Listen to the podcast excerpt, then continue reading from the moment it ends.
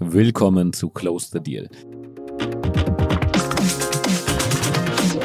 Nachdem wir uns normalerweise vor allen Dingen mit Small Cap Transaktionen beschäftigen, wagen wir heute den gemeinsamen Ausflug in die Welt der großen Deals. Das machen wir gemeinsam mit Ralf Mittler, Head of M&A der Deutschen Bank und wir sprechen über den Mid Cap und Large Cap M&A Markt. Viel Spaß beim Reinhören.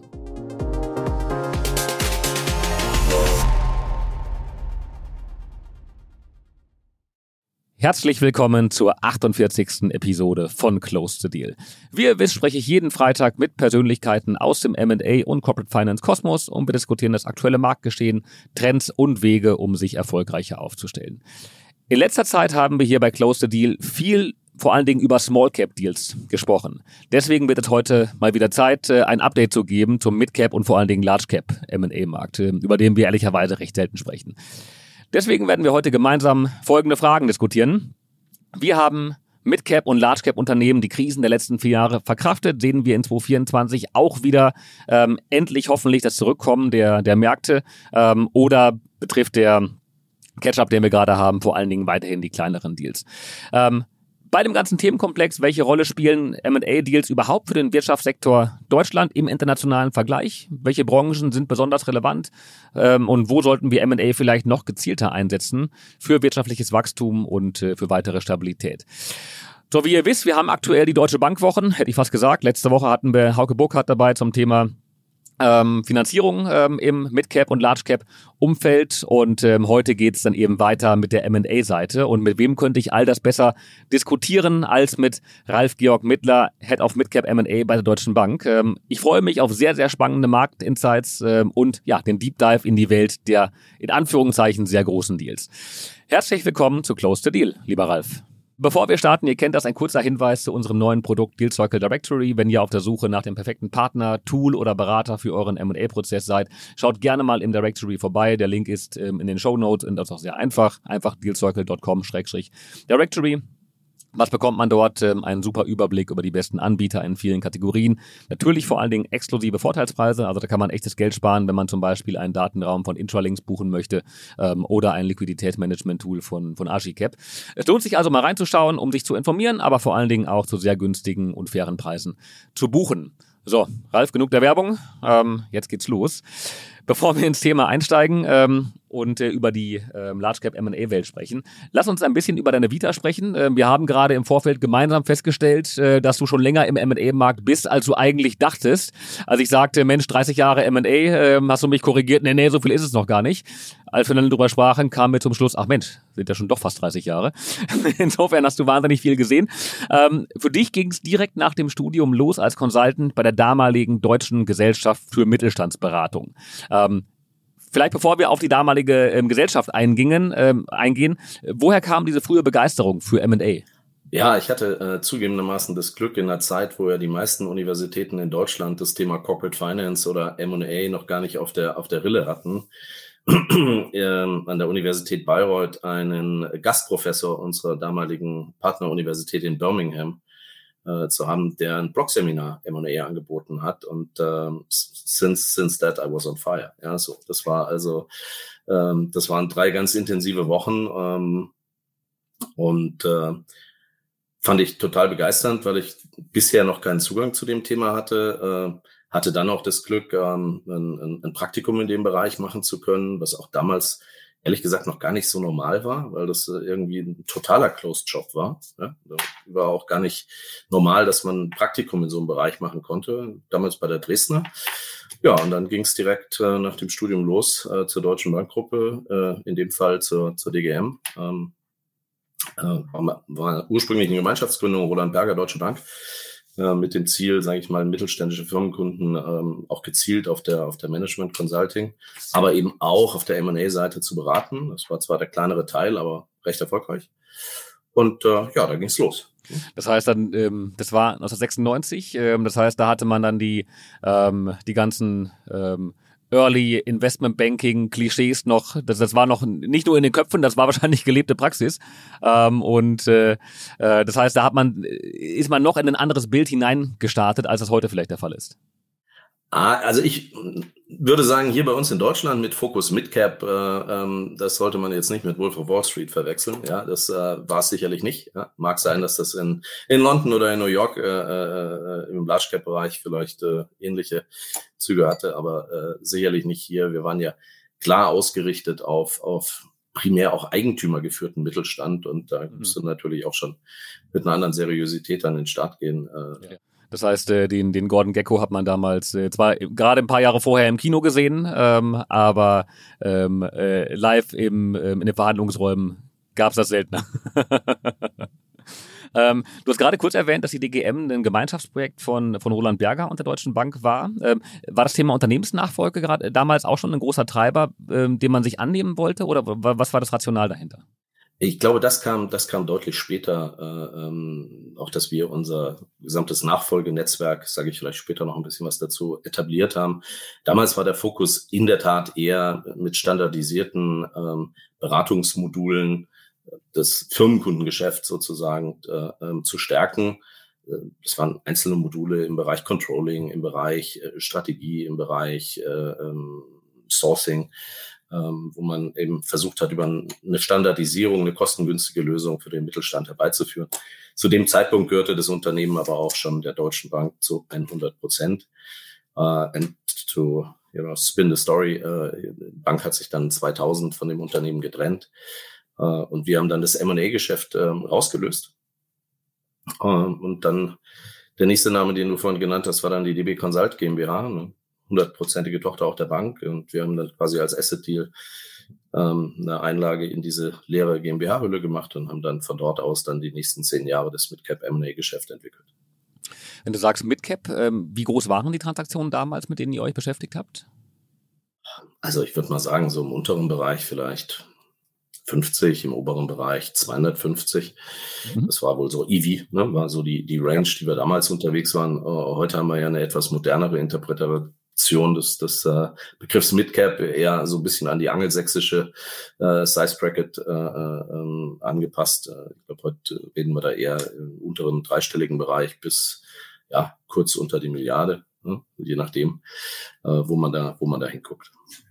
Okay. Und es kommt auch immer noch mal darauf an, wer ist der Kunde. Ne? Das ist jetzt ein großer Konzern oder eigentümergeführtes Unternehmen ja. oder Private Equity. Ja.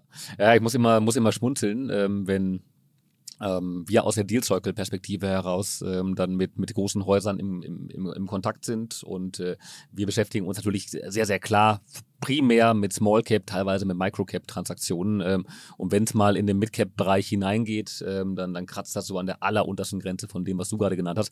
Aber häufig ist es dann so, wenn wir dann äh, mit, mit großen Häusern sprechen, na, dann geht es dann ja so unterstes Mid Cap, ja, eigentlich schon Small Cap, ja so gerade 100 Millionen EV. Ähm, ich glaube, für einen Großteil vom Small Cap Markt, äh, äh, ja, ja, nee, nee. ja, fair fair.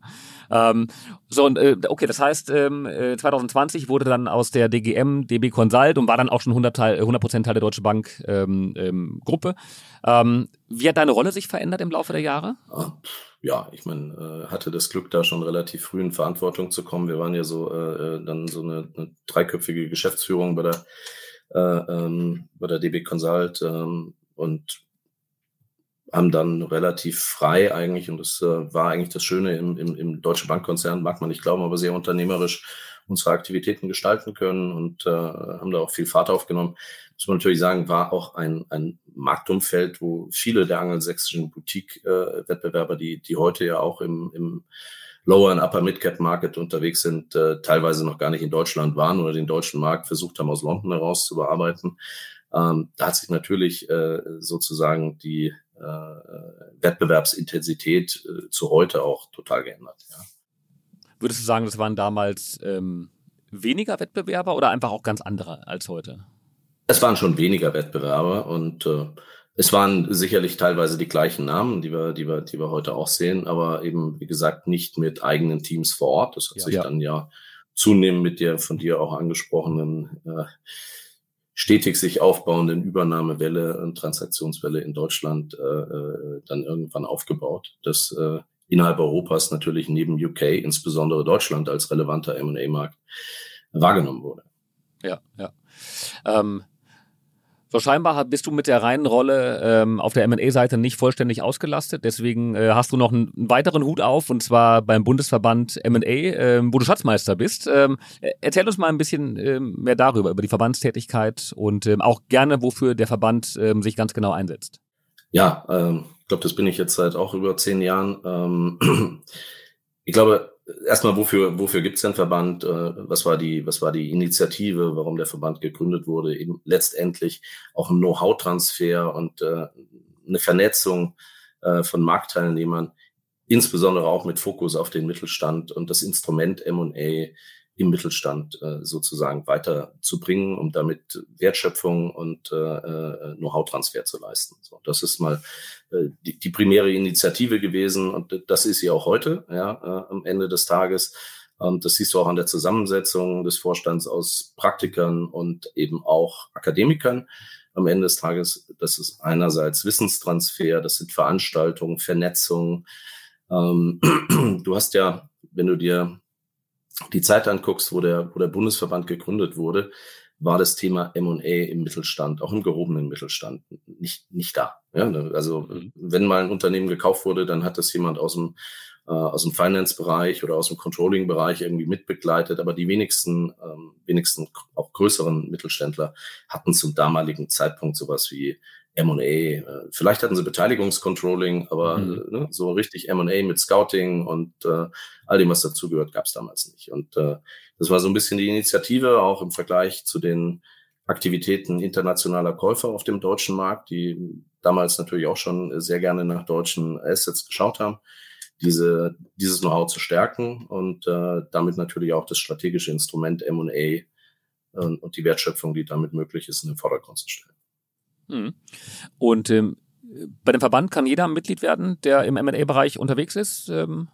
Also wir haben, wir haben äh, ähm, verschiedene Mitglied, äh, verschiedene Mitglieder, es sind viele Corporates, ja, ähm, ja. die äh, dort mit äh, ihren Vertretern aus den M&A-Bereichen oder Corporate Finance-Bereichen vertreten sind. Wir haben natürlich viele äh, äh Marktteilnehmer im, im, im weitesten Sinn, ja, also äh, Unternehmen wie euch, ja, die letztendlich äh, äh, Facilitator sind, Datenraumprovider, Anwälte, äh, äh, TAS-Provider, ähm, mhm. M&A-Boutiquen, ähm, im, wirklich im Ökosystem äh, teilnehmende Parteien, äh, Ökosystem M&A. Okay, okay. Ähm, ja, spannend. Ähm, wo geht für dich die Reise hin? Neben Bundesverband, neben Midcap M&A, Large Cap M&A, Deutsche Bank, äh, was, was für Ziele setzt sich so ein Ralf Mittler? Wo geht die Reise hin? Ach du, der, der Ralf Mittler, der ist eigentlich total happy mit dem, was er tut. Ja, weil ich ähm, wirklich das Glück habe, sehr früh in meiner Karriere das gefunden zu haben, was mich wirklich kickt, was mich heute auch noch morgens aufstehen lässt, ohne. Ja. Oder gar nicht ins Bett gehen lässt. Auch das gehört mal dazu, aber auch das macht es ja wiederum spannend, nicht? Also wenn du, wenn du, wenn du mit äh, anderen äh, äh, Leuten sprichst, also äh, wenn über War Stories aus M&A und und äh, ähm, Verhandlungsschlachten äh, mit über Nacht und etc. gesprochen wird, dann sind es ja genau die Dinge, die hängen bleiben, weil sie auch Spaß machen. Ja. Ähm, und ähm, es ist ja nicht so, dass man das 24-7 hat, ja. Also von ja. daher ja. Ähm, ist das sicherlich irgendwo der Icing on the Cake. Ähm, ja.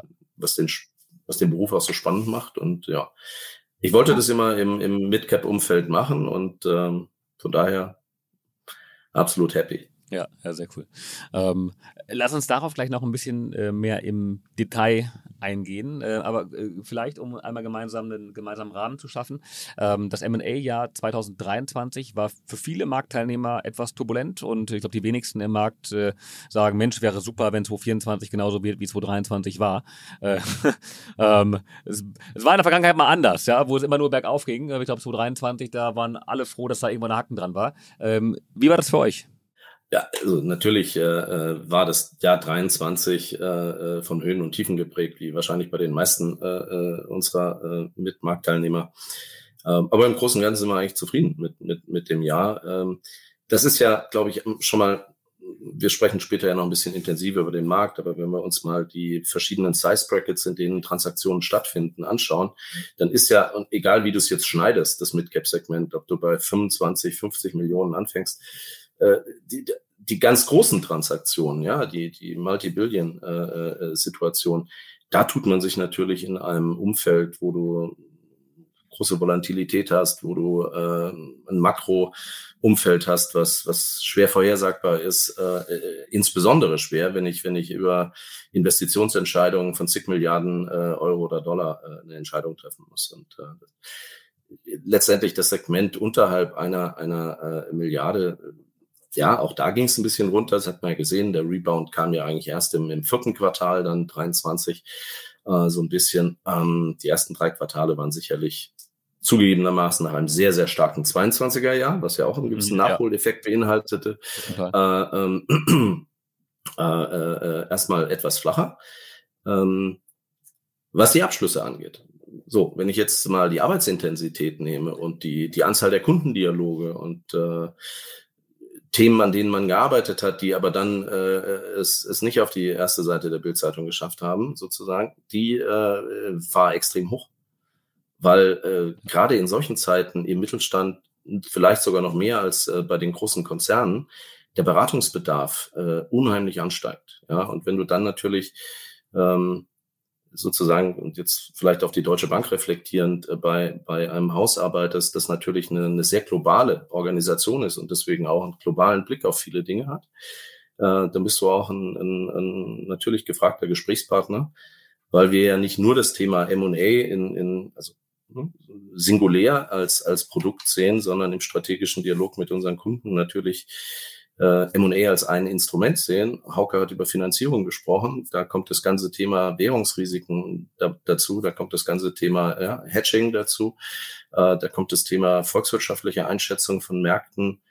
Ähm, wir haben alle nicht die Kristallkugel, wie äh, sich gewisse Konflikte äh, entwickeln werden oder wie anstehende Wahlen ausgehen werden. Aber all das hat natürlich einen nicht unmaßgeblichen Einfluss auch auf ähm, das M&A-Geschehen in Europa und damit auch in Deutschland. Ja, das heißt, ähm, wenn ihr dann beim Kunden vor Ort seid, dann äh, versucht ihr auch dann ganz gezielt eure Stärke aus der globalen Bank heraus ähm, äh, auszuspielen und äh, eben ganzheitlich die Kunden zu betreuen ähm, und da vor Ort eben den, den ganzen Bauchladen an Leistungen mit zu präsentieren. Ja, also das ist ja, das ist ja ein integrativer Prozess nicht? Wenn du einen strategischen Dialog mit deinem Kunden hast, und das ist unser Ziel als globale Hausbank, ja, und so, das ist unser, unser Anspruch bei unseren Kunden, die globale Hausbank zu sein, den Kunden im Inland als auch im Ausland äh, äh, betreuen zu können, von den klassischen Flow-Produkten, Zahlungsverkehr ähm, etc., Trade Finance, bis eben hin zu den speziellen äh, äh, Produkten, die dann eben in Einzelprojektsituationen auch ein, ein sehr spezielles Know-how äh, äh, benötigen. Aber das Ganze eben eingebettet in dieser großen Plattform. Äh, Bauchladen klingt mir da fast ein bisschen zu trivial, weil, weil es geht nicht, ja. es geht nicht primär nur um den, natürlich wollen wir auch unsere Produkte verkaufen, das ist gar keine Frage. Ja, wir sind ja auch ein kommerzielles Unternehmen. Aber ähm, es ist auch aus Kundensicht erstmal viel einfacher, holistisch eine Zielsetzung ja. und eine Problemsituation zu besprechen und dann zu überlegen, ähm, ist M&A die Lösung oder hm, gibt es eine Finanzierungsoption dafür oder ja. ist vielleicht ECM äh, irgendwie äh, eine Alternative, äh, mit der man arbeiten kann oder sind es die Kapitalmärkte, dass man über Debt Capital Market Produkte äh, eine Lösung finden kann und, und aus der Vielzahl dieser, dieser Produktmöglichkeiten dann das Passende für den Kunden zu finden. Ich glaube, das ist, ja, mir macht es total Spaß, M&A zu machen und ich bin auch gerne, ja. sage ich mal, dieses, diese, äh, diese äh, kleine flinke Truppe äh, äh, in, die, in dem ganzen Baukasten. Ähm, ja. Vergleich das immer gerne mit so einer, mit so einer großen Armee. Ja. Du hast, du hast, äh, du hast natürlich äh, eine, eine ganz große Organisation mit logistischen Funktionen, mit äh, äh, Kunden-Facing-Situationen, äh, also das gesamte Relationship Management, die Firmenkundenbetreuer draußen. Und dann hast du die einzelnen Produkte und das äh, sozusagen ja. zu orchestrieren und dann die richtige Lösung beim Kunden abzuliefern, ja. äh, die Mehrwert schafft, das, das, das was Spaß macht. Ja, das heißt, die Firmenkundenbetreuer sind dann äh, im laufenden Austausch mit ihren, mit ihren Kunden und ähm, abhängig davon, welche Tür sich gerade auftut, werden dann eben Spezialisten mit dazugenommen, um die Themen dann zu vertiefen. Genau. Also ja. das ist äh, das ist so das, das Grundprinzip. Äh, du hast äh, bei bei äh, den, den Kundenbeziehungen natürlich als allererstes mal die Kolleginnen und Kollegen in der Fläche, die als Firmenkundenbetreuerinnen und Betreuer den Kunden über die äh, gesamte Bandbreite der Bankprodukte ansprechen und äh, sozusagen bedienen. Ja, und dann gibt's natürlich spezielle Produkte, wenn die dann relevant werden, kommst du dazu. Wir nennen das, äh, wir nennen das Client Service Team. Wir haben für ja. die, alle relevanten Kunden haben wir sozusagen im Hintergrund mit dem Betreuer ein Team. Da sind dann Spezialisten aus dem Finanzierungsbereich, aus dem Corporate Finance Bereich dabei und da überlegt man sich dann gemeinsam, was sind die besten äh, äh Lösungen für den Kunden und dann geht man da gemeinsam hin. So, es ist, äh, ist jetzt weniger wie vielleicht ähm, du es aus dem Boutique-Umfeld äh, kennst, äh, dass man sehr stark durch persönliche Beziehungen getrieben, natürlich auch, wenn man so lange in der Industrie ist. Aber es ist schon ein holistischer Ansatz, wenn du auf der Plattform einer ja, global agierenden, auf der einen Seite Universalbank, auf der anderen Seite aber auch global agierende Investmentbank äh, äh ja. M&A anbietest. Ja absolut. Und ich kann mir vorstellen, es wird dabei ja viele ähm, Fälle geben, wo über die Kollegen in der Fläche dann ähm, potenzielle äh, Verkaufsmandate an euch herangetragen werden von Tages, wo ihr sagt, ah, dem Kunden zu lieben gerne, aber eigentlich ist das Thema mit zwei Millionen EBIT vielleicht doch ein bisschen zu klein für uns. Ähm, wie geht ihr mit solchen Fällen ähm, um? Habt ihr dann ein Partnernetzwerk, ähm, um, um darüber dann zu helfen oder wie, wie organisiert ihr das? Wir haben, wir haben sozusagen holistisches äh, äh, äh Lösungsszenario für äh, unsere, unsere Kunden über alle Segmente aufgebaut. Fangen wir mal ganz oben an. Da haben wir natürlich die globale Investmentbank, äh, äh, mit der wir auch auf vielen Transaktionen im, im mittelgroßen Bereich äh, zusammenarbeiten. Ähm, gerade wenn Sie hier Deutschlandbezug haben, oder auch wenn es die Industriegruppenkompetenz angeht. Äh, Im mittleren Bereich äh, sind es dann wir und jetzt komme ich mal so ein bisschen in das gesamte Nachfolgeökosystem, was es in der Bank gibt. Also die Bank äh, in, in ihren verschiedenen Regionen, in die sie aufgeteilt ist, hat ganz dezidierte Kollegen, die ähm, sozusagen in den Regionen ähm, Nachfolgenetzwerke führen und Dialoge dazu mit Kunden führen. Und da haben wir in der Tat Kooperationspartner, ähm, die wir, ähm, die auch mit uns eng verbunden sind. Also es ist jetzt äh, äh, am Ende des Tages eine geübte Zusammenarbeit über viele Jahre, die wir, die wir dann teilweise empfehlen.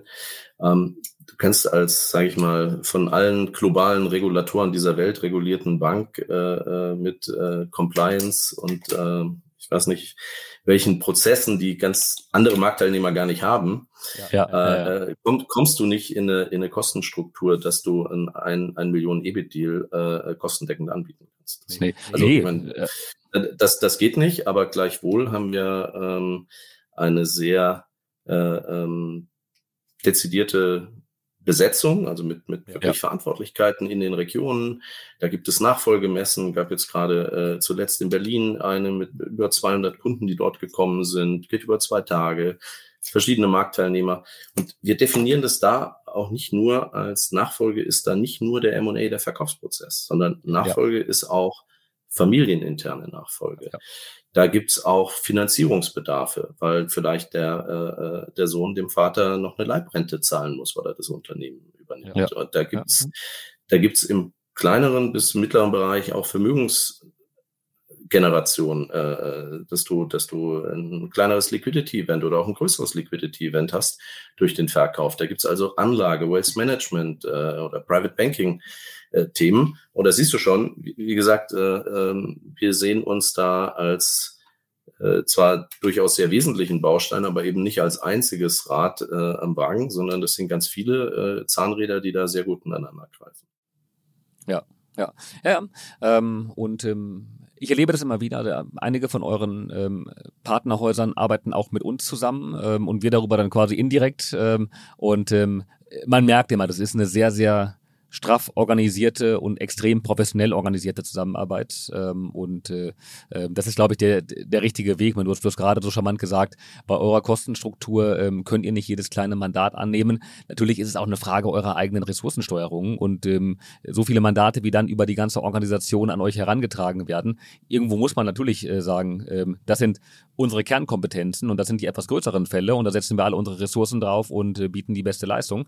Und bei den kleineren Fällen gibt es vielleicht andere Mannschaften, die ähm, da ein passenderes Produkt für anbieten, in einer passenderen, passenderen Kostenstruktur auch. Ähm, ja. Ähm, du hast gerade ein paar Dinge gesagt, auf die ich gerne nochmal zurückkommen möchte ähm, und, und äh, die ich ganz spannend fand. Zum einen hast du gesagt, äh, es war ein, ein, ein fühlbarer Rebound im vierten Quartal letzten Jahres bei euch im, ähm, im Midcap-Geschäft. Ähm, Kannst du das ähm, quantitativ ein bisschen ähm, irgendwo ran festmachen, ähm, in Bezug auf Closings oder in Bezug auf neue Mandate? Ähm, war das wirklich ein nennenswerter Rebound im Vergleich zu den Quartalen davor? Jetzt musst du mir mal erlauben, bei meinem anderen Rechner gerade mal das Passwort einzugeben. Da ist nämlich in der Zwischenzeit der Screen Blank gegangen. Ähm, da habe ich mir nämlich mal die Deutschlandzahlen geholt. Jetzt bin ich gespannt. naja, also ich meine, das sind ja, das sind ja allgemeine Zahlen, die sind ja bekannt. Ja. Also wenn du dir äh, jetzt mal anschaust, ähm, ich glaube, wir hatten im ersten Quartal 23 hatten wir äh, in Deutschland, ich rede jetzt hier über Deutschland, ja, mit Cap Deals, ähm, hatten wir 46 Deals, zweites Quartal 62, dann 43 und dann waren es, äh, nee, das waren die Volumina, Entschuldigung, jetzt muss ich mal gucken. Ähm, die Volumina waren 46 äh, äh Milliarden, 62, 43 Milliarden und dann nochmal, ich glaube, 120. So. Ja. Also sieht die Linie äh, relativ genau so. Jetzt bin ich wieder bei euch. ähm, muss ich nicht alles auswendig lernen. Ähm, wie haben wir das gemerkt? Ja, klar, wir hatten, ähm, wir hatten am Ende des Tages auch im vierten Quartal äh, äh, sozusagen die, die meisten Signings oder Closings. Ja. Ähm, um, ich glaube, wir alle wissen ja, und das ist im Small Cap Bereich und in meiner Wahrnehmung übrigens im Mid und und und und auch im Large Cap Bereich, den ich jetzt äh, äh, zwar hier äh, gerne vertrete, aber nicht bei uns in der Bank repräsentiere, aber auch da dauern die Transaktionen nun mal länger. Es gibt ja. äh, zusätzliche Due Diligence Bedarfe. Ähm, es gibt ähm, eine höhere Diligence bei äh, Themen wie, wie ESG, kommen wir, glaube ich, auch noch drauf, äh, ja. als Treiber. Ähm, du hast natürlich unterschiedlichste äh, Szenarien, die du betrachten musst, wenn du ähm, dir heute Gedanken machst, ähm, einen strategischen Preis zu zahlen. Drücken wir es mal so aus. Ja, der ist ja nach wie vor äh, ein, ein, ein starker Wettbewerb auf der auf der Käuferseite, auch auch wenn Private Equity vielleicht am Anfang äh, ähm, 23 auch etwas äh, muted war. Nicht? Das lag ja im Zweifelsfall auch an der Kapitalverfügbarkeit und natürlich auch ein bisschen mhm. daran, das eigene Portfolio äh, sozusagen wasserdicht zu machen.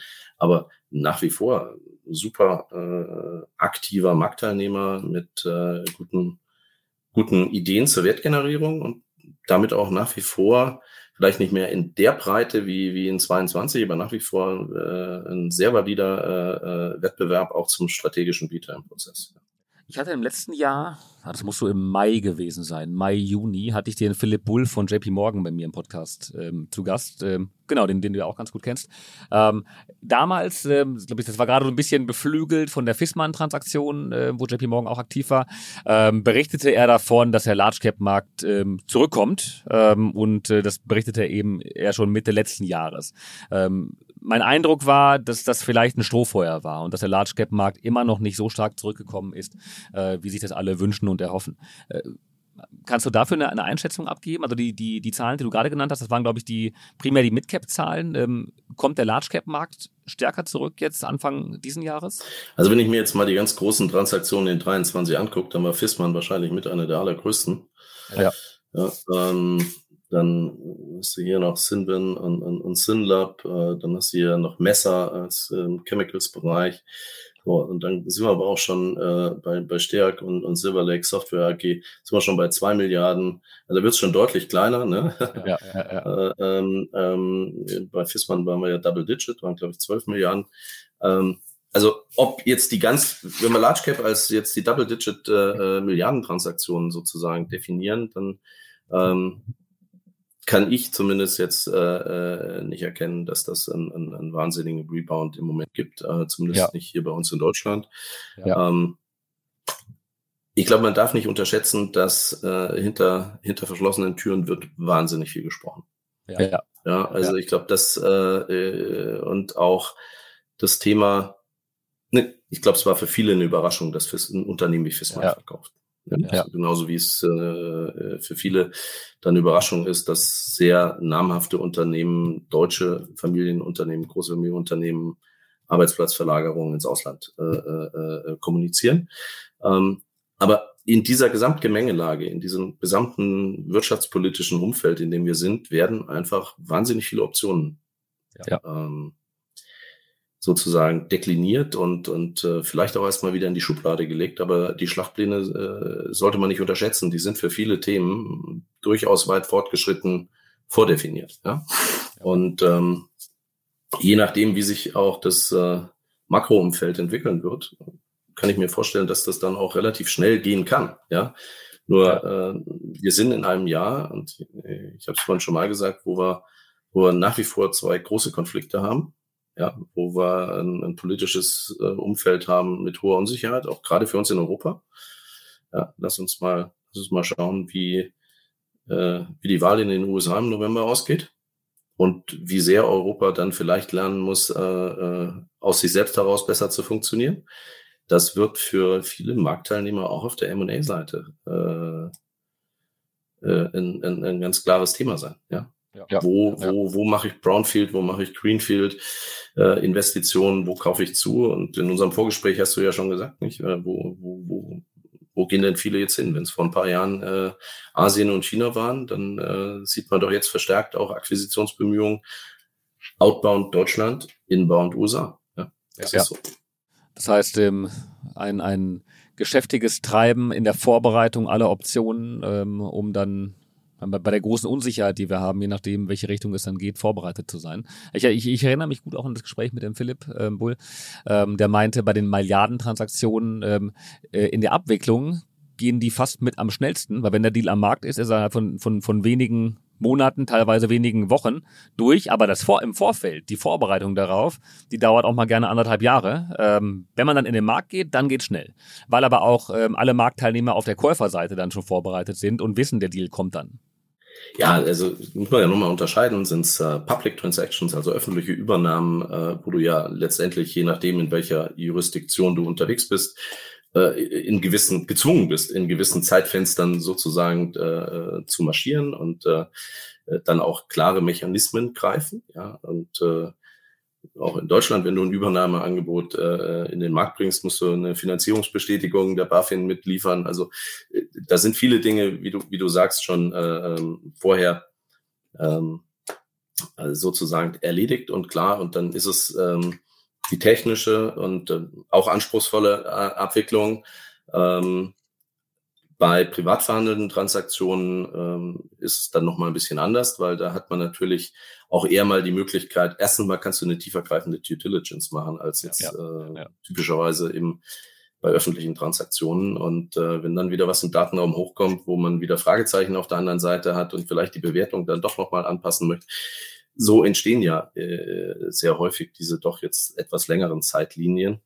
Ähm, das Einzige, was was da hilft, ist, wenn du ein extrem, wirklich ein extrem attraktives Asset hast, wo es dir dann doch gelingt, einen äh, sehr starken Wettbewerb zu generieren. Ja, und das bekommst du am Ende des Tages dadurch hin, dass du natürlich eine globale äh, Investorenschaft ansprichst auf der einen Seite, auf der anderen Seite einen guten Mix aus unterschiedlichen Investorentypen, Strategen, ähm, Finanzinvestoren, zunehmend auch das eine oder andere Family Office. Ähm, dass sich da auch schon in der Zwischenzeit äh, kompetitiv bewegen kann. Ähm, dann, dann hast du sozusagen einen Hebel äh, als, als der M&A-Berater, der das Ganze orchestrieren darf, ähm, an der einen oder anderen Stelle dieses Ausbüchsen von Teilnehmern am Auktionsprozess äh, äh zu mitigieren. Ja? Ähm, wenn du aber natürlich am Ende des Tages jetzt äh, ein, ein Asset hast, das vielleicht in der aktuellen Marktlage ähm, eine durchschnittliche Performance hat, ähm, mit ähm, zwar ja dem einen oder anderen Alleinstellungsmerkmal und Entwicklungspotenzial, aber halt noch nicht ganz da ist, äh, dieses Potenzial aber heute schon versuchst zu vermarkten, das ist eine größere ja. Herausforderung. Ja, total. Ähm, versucht ihr das schon ähm, dem, dem, dem, dem vorweg zurückzugreifen, ähm, auch bei der Vorbereitung des Deals, vielleicht über eine umfangreichere äh, Vendor-Due Diligence, über noch mehr Workstreams, ähm, um da noch besser prepared zu sein, um auch einen, einen straffen Prozess dann durchziehen zu können? Absolut. Und du, hast ja äh, in unserem Vorgespräch auch schon mal anklingen, was sind eigentlich so die Unterschiede zwischen Small Cap und Mid- oder Large Cap äh, ja, ja, Transaktionen? Ich glaube, einer ist ganz sicher äh, die Intensität der Vorbereitung. Ja, ähm, es ist heute in, in, in diesen Deal-Größenordnungen Marktstandard, dass du äh, entsprechende Vendor-Due-Diligence-Materialien hast. Das ist jetzt unabhängig, äh, glaube ich mal, von der Branche, mal mindestens ein Financial Factbook oder, oder VDD und ein Legal Tax. Äh, so. Je nachdem, über welche Branche wir nachdenken, äh, ist es auch durchaus üblich, ein Commercial Factbook zu haben, ein bisschen Marktdynamiken, Wettbewerbsdynamiken und, und Entwicklungen dargestellt werden, ist besonders hilfreich, insbesondere dann, wenn man Prozesse hat, an denen auch äh, Private Equity teilnimmt. Ist aber auch für, ne, für jede Finanzierungsabteilung einer, einer finanzierenden Bank oder eines Debtfonds äh, äh, absolut hilfreich, weil man sollte ja nicht erwarten, dass jeder Kreditanalyst äh, ähm, in jedem Markt ein totaler Spezialist ist. Ja. Und ähm, insofern versuchst du natürlich durch diese Vorbereitung und diesen Tiefgang, den du da reinlegst, schon ex also zwei Dinge eigentlich zu erreichen. Ne? Du versuchst natürlich mögliche Hiccups, die, die über den Prozessverlauf gegebenenfalls hochkommen, im Vorfeld zu mitigieren. Ähm, zweitens versuchst du den Due Diligence-Prozess zu entschlacken. Äh, Brauche ich dir, brauche ich dir ja nicht zu sagen, wenn du dieses ganze Material nicht hast und dann mit auch nur fünf Parteien im Datenraum bist und ja. jeder stellt die gleichen Fragen. Das ist ja ein Nightmare. So, ja. und, äh, und so versuchst du natürlich dann doch schon mal, äh, ob es dann 75, 80 oder nur 60 Prozent sind, des klassischen DD äh, ähm, Umfangs über, über diese Reports schon mal zu erschlagen. Ja, ja, ja, total. Und ähm, ich nehme das ähm, im Small Cap Segment so wahr, dass es da auf Seiten der M&A-Berater vielleicht noch ähm, ein bisschen Aufklärungsbedarf gibt ähm, und dass es eben noch nicht zum, zum selbstverständigen äh, Werkzeug gehört, ein, ein, sei es ein Financial Factbook zu machen oder eine Financial VDD zu machen. Ähm, man hat es im Kopf immer, das ist wahnsinnig teuer und das braucht man für die ganzen großen Transaktionen und das lohnt sich doch alles nicht. Auf der anderen Seite, wenn ich mich ähm, an meine Zeit bei PwC zurückerinnere, wo ich einige VDDs äh, selbst geschrieben habe, ähm, eine Zeit lang war das immer Magic, so also als ich damals da anfing, das war 2005, 2006, äh, da war das immer die die die hohe Kunst, äh, einen BDD-Report zu schreiben. Nach hinten raus wurde das immer mehr Commodity und auch bei den Transaktionen mit mit 30, 40 Millionen oder vielleicht sogar noch kleinere äh, Enterprise Values war dann eben eine VDD mit dabei. Ähm, und die musste dann nicht äh, eine halbe Million kosten, ähm, aber ähm, einfach mal eine Transparenz in die Zahlenbasis hineinzubringen und die äh, die bösen Überraschungen nicht auf der Be während der Buy-Side DD dann irgendwann zu sehen, sondern die im Vorfeld Vorfeld selbst vorwegzunehmen, das hat einen riesen Mehrwert. Und wenn es dann 50 oder 100.000 Euro kostet, das lohnt sich nachher auf der Bewertungsseite doppelt und dreifach. Kann ich dir nur zustimmen und offen gestanden, äh, man, man, es gibt ja wie auch als äh, auf Seiten der M&A-Berater, äh, genauso auf der Seite der Due Diligence äh, Anbieter, der TAS-Anbieter, äh, ja nicht nur die Big Four, da gibt es auch die Next Ten und andere. Und ja, äh, ja, ja, man muss sich hier überlegen, was für einen Prozess habe ich. Wenn ich, wenn ich heute äh, einen echten Small Cap, also ich sage jetzt mal ein 2 Millionen EBIT-Unternehmen oder ein Millionen EBIT-Unternehmen verkaufe, dann werde ich das ja nicht großartig international typischerweise vermarkten. Ja, da bin ich, da bin ich typischerweise doch eher in Westeuropa unterwegs. Ja, so, da kann ich mir überlegen, was, was brauche ich für so einen Prozess?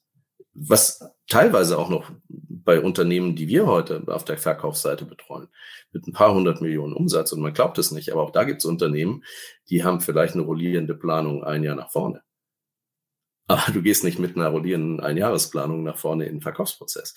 Und das ist natürlich ein Thema, ja. wenn du dann äh, mit dem Unternehmer oder mit dem Management-Team sprichst, das bisher, sage ich mal, diesen, diese drei Jahre nach vorne noch nicht so richtig gedacht hat. Da geht es jetzt nicht um das technische Umsetzen, wie mache ich das überhaupt technisch, dann eine, eine, GNV- und Bilanzplan davon, sondern mal zu überlegen, ne, nicht jedes Unternehmen hat einen, einen sauberen Button-up-Absatz, äh, Ansatz, wie man, wie man, wie man hier eine Planung erstellt. Und je nachdem, wie international die dann auch mit Tochtergesellschaften aufgestellt ist, ist das ja alleine schon ein riesen Zeitbedarf, ja, sozusagen. Äh, diese Informationen reinzuholen.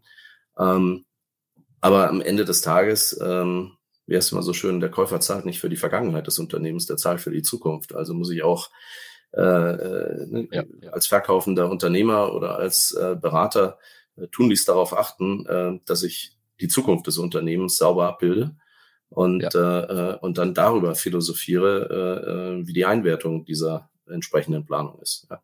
Ja, ab, absolut. Und ähm, ich, ich, erlebe so viele Prozesse im, im, im unteren Small Cap Segment, wo es überhaupt keinen Businessplan gibt ja, und äh, ähm, auch keine, ähm, keine Equity Story, die irgendwo mit verkauft werden soll. Ähm, und ähm, ich glaube, ja, das, das ist gar nicht aus bösem Willen, sondern eher ähm, aus einem fehlenden, ja, Verständnis herausgeboren und ähm, das, das macht absolut Sinn. Hat es ja auch bisher nicht gebraucht. Nee, äh, äh, stimmt, fair, ja.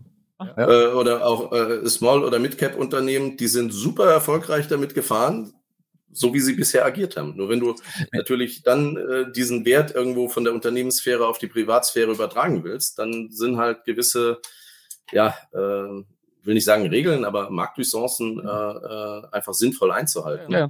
um dann auch, um da auch ein optimales Ergebnis zu bekommen.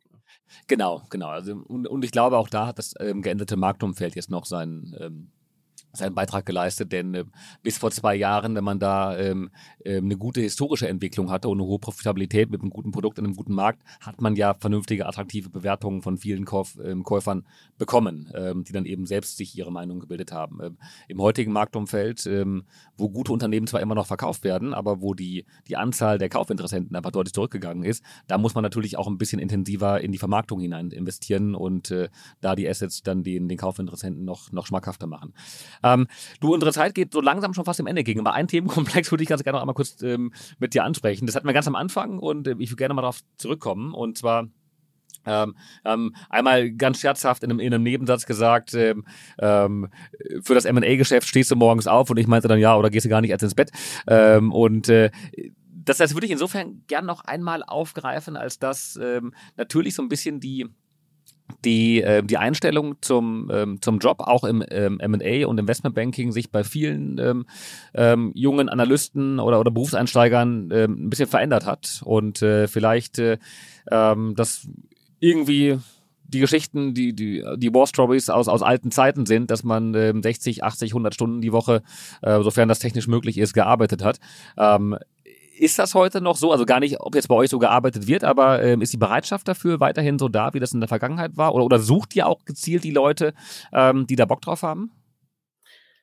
Ich, ich, glaube, du hast heute eine wahnsinnig hohe Transparenz im, im Bewerbermarkt. Ja, also wenn ich mir so, so, so äh, Plattformen wie Glassdoor.com angucke und das, also alle Praktikanten, die sich bei uns bewerben, die haben schon totale Transparenz, ne, wie, wie andere ihr Praktikum bei uns wahrgenommen haben, was welche, welches Haus an Gehältern anbietet oder Gehaltsspannen, sowohl für Berufseinsteiger als auch für äh, äh Praktikanten. Da ist eine wahnsinnig hohe Transparenz erstmal äh, heute da. So, das heißt, Leute und, und ist jetzt egal, wie weit du zurückgehst, Kai, meines Erachtens, ob wir jetzt Millenniums, Generation Zen sprechen. Ähm, du hast immer ein, ein Prozentsatz an Absolventen dieser Generation, die Bock haben, was zu machen. Ja, also das, das ein, eine der tollen Dinge in, äh, äh in, in Corporate Finance oder insbesondere M&A ist, dass du es mit Leuten zu tun hast, die extrem hoch intrinsisch motiviert sind. Ja, du bist, du bist umgeben von einer Brainpower und einer Energie jeden Tag. Das ist fantastisch. Ähm, so, äh, klar äh, denkt man heute vielleicht mal mehr äh, äh, in, in, in Freizeit und äh, wenn es früher mal hieß, jedes Wochenende wird durchgearbeitet, dann ist es heute im Zweifelsfall nicht mehr so. Aber jeder weiß, der in, äh, in die Unternehmensberatung oder in Corporate Finance oder M&A geht, ähm, das ist arbeitsintensiv, da gibt es eine Intensität, das ist Projektgeschäft, das ist kein Flow-Business. Und überall da, wo Projektgeschäft ist, da gibt es auch mal Deadlines. So, und äh, also kann nur sagen, äh, kann nur alle äh, jungen äh, Studenten draußen einladen, äh, ähm, die Spaß haben, sich da auch selber äh, äh, zu beweisen. Ähm, natürlich hat so ein Job eine Intensität. Aber wenn man für sich sozusagen den Punkt gefunden hat, dass man das jetzt nicht nur macht, weil es irgendwie posch ist oder weil man meint, man verdient da vielleicht äh, etwas schneller, etwas mehr Geld, als wenn man in die Industrie geht. Ich glaube, das sollten nicht die Motivatoren sein, warum man ins Investmentbanking geht. Ja, sondern äh, das ist hochspannend. Du hast jeden Tag andere Branchen, du hast äh, andere Märkte, äh, du hast Kauf-, Verkaufssituationen, Merger-Situationen, Takeover-Situationen. Du hast ständig äh, wechselnde Themen und Leute, die das spannend finden, ich glaube, die haben auch die Bereitschaft äh, äh, anzuerkennen, dass wenn ich in dem Job Karriere machen will, ähm, 9 to 5 nicht die Option ist. Insofern, äh, ja, ich glaube schon, dass es diese Veränderung in der äh, äh, in den einzelnen Generationen gibt und äh, aber die Leute, die sozusagen für sich den Anspruch, und das ist ja ein total legitimer Anspruch, äh, ähm, definiert haben, mehr Work-Life-Balance zu haben, verirren sich eigentlich nicht aus Versehen ins, ins Investmentbanking. Ja, also das äh, den Zielkonflikt hatten wir jetzt eigentlich noch nicht in Bewerbergesprächen. also die, die, Leute, die sich hier äh, bewerben, äh, die in diese Industrie rein wollen, die haben heute mehr denn je Transparenz äh, über was auf sie zukommt. Ja, wie gesagt, ja. eben teilweise über die Netzwerke auch an den Universitäten. Ich meine, gibt ja fast keine Uni mehr, die heute nicht Corporate Finance als, als Studienschwerpunkt anbietet, wo die Professoren Verbindungen zu den einzelnen Häusern haben, wo sie Praktika gemacht haben. Da ist so eine hohe Transparenz da, was es heißt, in dem Beruf äh, äh, zu arbeiten. Und natürlich äh, ist es nicht so, dass wir äh, jede Woche 100 Stunden arbeiten. Das ist Quatsch. Ja, also jeder, der das erzählt, das ist auch ein bisschen ja, Sage. Ja, äh, äh, ähm, aber klar, es ist, äh, es ist sicherlich äh, immer mal wieder eine gewisse Intensität da, wenn es Deadlines gibt. Aber ähm, wie gesagt, bei der, bei dem intrinsischen Motivationspotenzial und dieser hohen Abwechslung, die dieser Job auch mit sich bringt, also wie gesagt, eine der tollsten Dinge in den letzten fast 30 Jahren ist, mit Leuten zusammenzuarbeiten, die total begeistert sind, die ein hohes intellektuelles Niveau haben. Und wenn du jeden Tag aufstehst und mit so Leuten arbeitest und nicht nur jetzt bei dir im Team, sondern über die gesamte Plattform, das macht einfach Riesenspaß. Das ist total toll. Diesen motivierenden ähm, äh, Blick nehme ich jetzt mit, Ralf, und äh, bedanke mich bei dir. Ähm, die Zeit ging sehr schnell vorbei. Ich glaube, wir haben ungefähr 20 Prozent von den Themen ähm, gecovert, über die wir eigentlich sprechen wollten. Aber ähm, nee, ganz im Gegenteil. Also das war, ähm, äh, war, war, war perfekt und, und, und vielen Dank dafür. Ähm, sehr, sehr spannender Deep Dive ins Mid- und Large Cap ähm, M&A-Segment. Und ähm, ja, das hat äh, Must und auch Spaß gemacht. Ähm, vielen Dank auch an alle Zuhörer. Wenn ihr bis jetzt noch mit dabei seid, ähm, hinterlasst sehr, sehr gerne ähm, eine 5-Sterne-Bewertung im Podcast-Player eurer Wahl. Ähm, da freue ich mich sehr drüber. Und ähm, worüber ich mich auch sehr freue, ist über die Episode, die wir nächste Woche haben werden. Und da spreche ich mit einem Gast, an dem ich schon länger gebaggert habe. Jetzt ist er endlich mit dabei. Und zwar habe ich den Michael Drill von Lincoln International mit dabei. Und ähm, ich glaube, der wird auch sehr, sehr viele Geschichten erzählen können und hat auch wahnsinnig viel erlebt im Markt ähm, für Investmentbanking. Freut euch also drauf. Am besten jetzt schon mal registrieren. Der Event geht heute Nachmittag live bei LinkedIn zur Registrierung für nächste Woche. Ähm, dann verpasst ihr es auf keinen Fall. Vielen Dank euch allen und bis zum nächsten Mal. Danke dir, Kai. Tschüss.